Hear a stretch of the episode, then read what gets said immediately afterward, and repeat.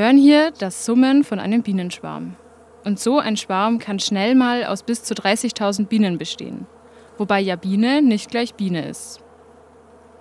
Innerhalb des Bienenvolkes gibt es die Arbeiterinnen, die Drohnen und die Königin, die alle sehr unterschiedliche Aufgaben erfüllen. Was sie aber gemeinsam haben, ist der Ort, an dem sie sich von einem winzigen Ei zur Larve entwickeln und schließlich schlüpfen. Das passiert nämlich immer in der Bienenwabe. Diese besteht aus Wachs und kann laut Norbert Hauer, dem ersten Vorsitzenden des Bienenzüchtervereins Ansbach und Umgegend, noch mehr als nur Larven beherbergen.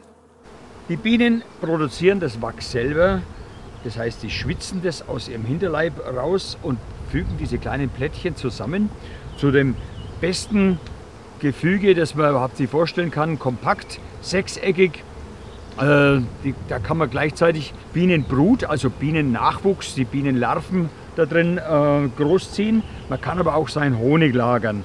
Die Wabe wird dann mit Wachs zugedeckelt, damit der Honig schön äh, trocken und sauber bleibt und konserviert wird. Das heißt also, wir sehen das Wachs zwei Verwendungszwecke, einmal als Vorratskammer und einmal als Kinderstube. Vielseitig, kompakt, stabil und dabei von der Biene ganz allein konstruiert. Es handelt sich hier scheinbar um eine besondere Struktur. Charakteristisch für die Bienenwabe ist ihre sechseckige Form. Diese kommt zustande, indem die Bienen viele kleine Zylinder aus ihrem Wachs nebeneinander bauen und durch die Wärme im Bienenstock und den gleichmäßigen Druck von allen Seiten bilden sich dann die Sechsecke wie von selbst. Unser Experte vom Bienenzüchterverein hat uns veranschaulicht, was an dieser Struktur so besonders ist. In der Hand hatte er dabei eine Wabe ungefähr in der Größe von einem DIN A4-Blatt. Dann sehen wir hier eine wunderbar voll verdeckelte Wabe mit etwa zweieinhalb bis drei Kilo Honiginhalt. Das heißt also auf engstem Raum ähm, eine, so eine Wabe, die kann also wirklich sehr viel Gewicht äh, auch aushalten. Stabile Struktur kann man hier nochmal ganz deutlich erkennen. Ein ganz wichtiges Merkmal der Wabe ist also, dass sie sehr stabil ist. Das Bauen in dieser Struktur hat sich für die Biene im Laufe der Evolution bewährt. Und so nutzen die kleinen Insekten eine der stabilsten Strukturen für sich und das ganz ohne Ingenieursdiplom. Die Menschen dagegen, die so ein Diplom haben oder auch Wissenschaftlerinnen, Erfinderinnen und so weiter, nutzen aber auch diese Vorarbeit der Bienen. In vielen Alltagsgegenständen steckt, künstlich nachgeahmt, nämlich die Bienenwabe. 500 Meter weiter ist eine Kartonagenfabrik.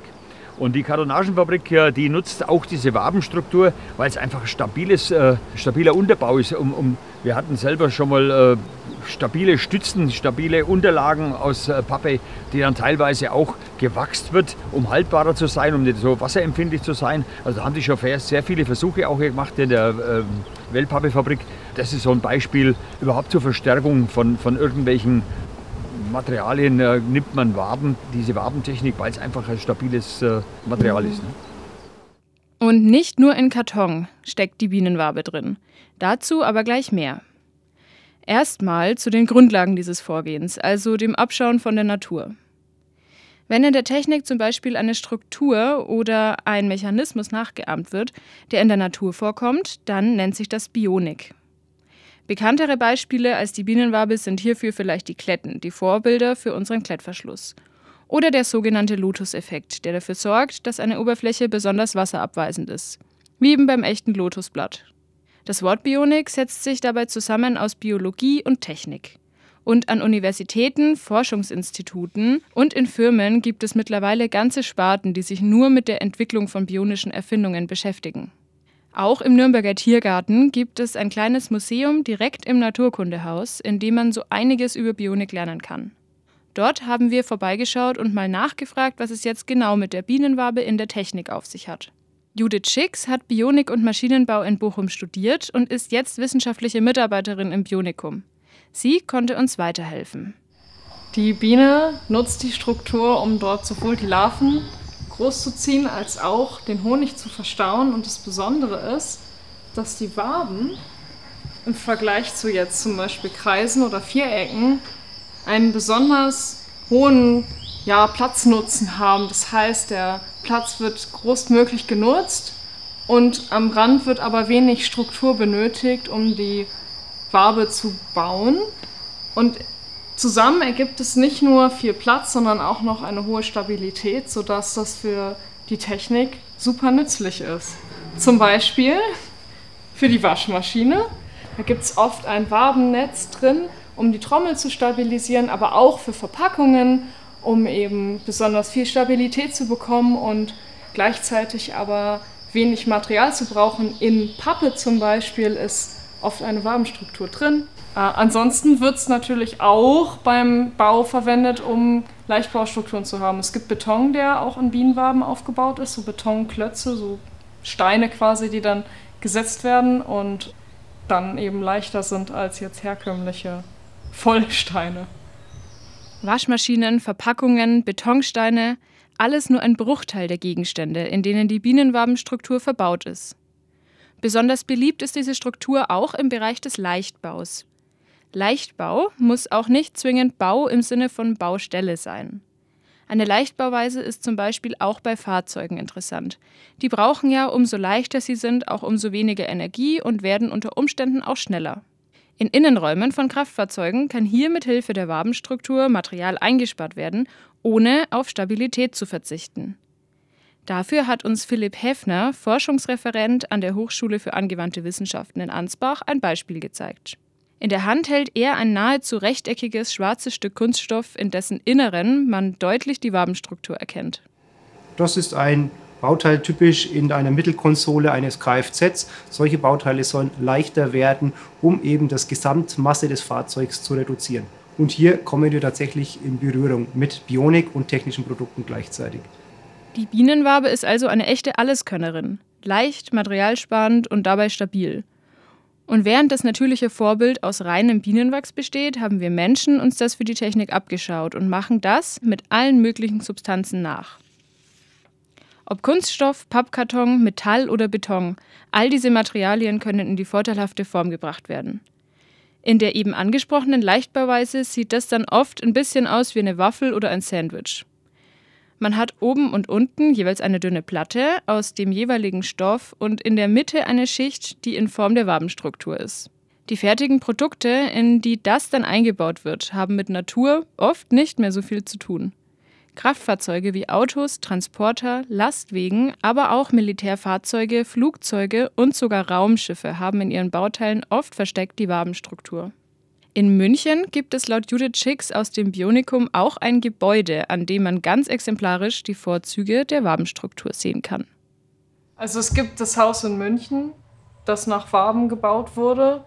Da gibt es quasi keine glatten Böden und Decken, sondern die Wände sind dann schräg aneinander gebaut, sodass die Räume versetzt zueinander sind. Also es gibt nicht Ebene 1 und 2, sondern quasi so halbe Ebenen womit dann die Waben miteinander verbunden sind. Dadurch wird eben viel Platz genutzt und gleichzeitig Material gespart. Als kleiner Bonus sieht das Ganze auch noch ziemlich schick aus. Nicht umsonst sind Waben auch im Design beliebt. Da erfüllen sie aber tatsächlich eher einen optischen Zweck. Die natürlich vorkommende, gleichmäßige Geometrie ist in jeder Hinsicht faszinierend. Und eben nur ein Beispiel von vielen, wie wir Menschen von der Natur abschauen und lernen können. Die besten Architektinnen, Chemikerinnen, Logistikerinnen und so weiter. Sie alle finden wir vielleicht gar nicht im Labor oder am Schreibtisch, sondern draußen im Wasser, am Himmel oder im Wald. Von den Kraken haben wir uns zum Beispiel die Saugnäpfe abgeschaut. Und Geckos, Spinnen oder Libellen können ohne Mühe an Wänden oder sogar an Decken laufen. Dafür haben sie an ihren Füßen kleine Härchen, die wie Klebepunkte wirken. So können sich die Tiere an der Wand halten. Und auch diesen Trick haben wir uns abgeschaut und nutzen ihn für speziellen Kleber, der beim Bau von manchen Fahrzeugen benutzt wird. Und nicht nur Tiere können uns inspirieren, sondern auch Pflanzen. Die Mondpflanze ist hier ein Beispiel. Wenn die verblüht ist, dann bildet sich eine Samenkapsel mit kleinen Löchern. Wenn die Kapsel dann durch den Wind oder von Tieren bewegt wird, streuen die Samen heraus und so können dann neue Pflanzen wachsen. Wenn man dieses Gebilde jetzt nachahmt, sagen wir aus Glas, und dann anstatt Samen Salz hineingibt, haben wir einen klassischen Salzstreuer.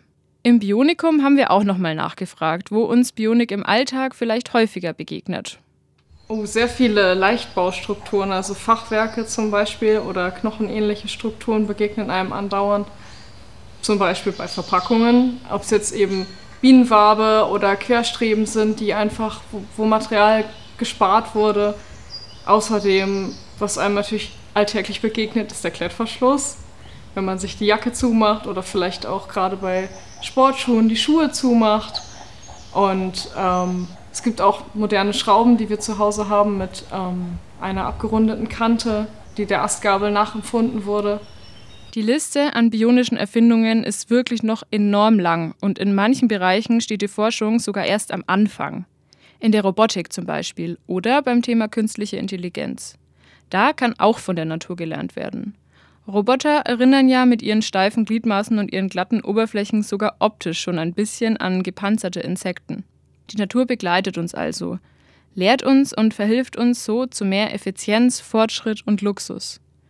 Umso wichtiger erscheint es vor diesem Hintergrund also, die Artenvielfalt und somit auch die vielen Lernmöglichkeiten zu bewahren, die sich uns bieten.